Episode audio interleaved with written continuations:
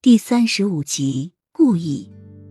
他早已面容憔悴，骨瘦如柴。他以为自己会死在里面，成为那条藏獒的晚餐。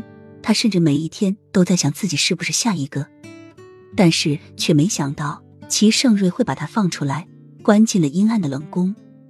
雨涵似是行尸走肉般，毫无知觉的坐在冰冷、布满灰尘的地上，眼神空洞。被派来伺候雨涵的丫鬟端来饭菜。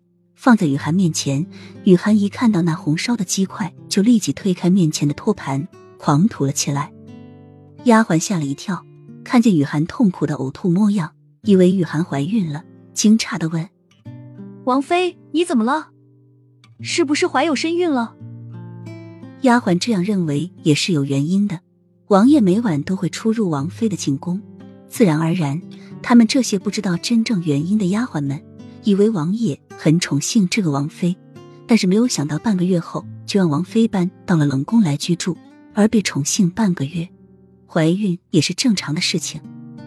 雨涵无神的眼眸轻轻颤动了一下，抓住欲走的丫鬟说：“没有，把这些饭菜拿走，弄点清淡的粥给我。”他真的实在吃不下，整整半个月都在身处在那个血腥而又残忍的场景中，他分不清现实和梦境。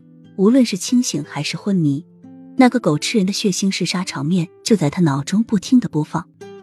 而齐盛瑞似乎是很欣赏他痛苦的神情一般，每日的一日三餐无不例外的全是肉，鲜红鲜红的，让他一看见就想吐，根本吃不进任何东西，甚至连喝的水里面都带有浓重的血腥味。